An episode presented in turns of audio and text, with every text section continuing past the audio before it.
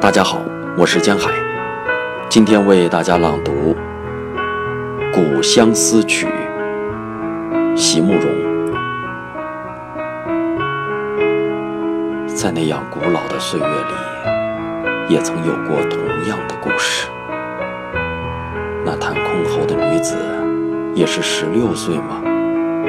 还是说，今夜的我，就是那个女子？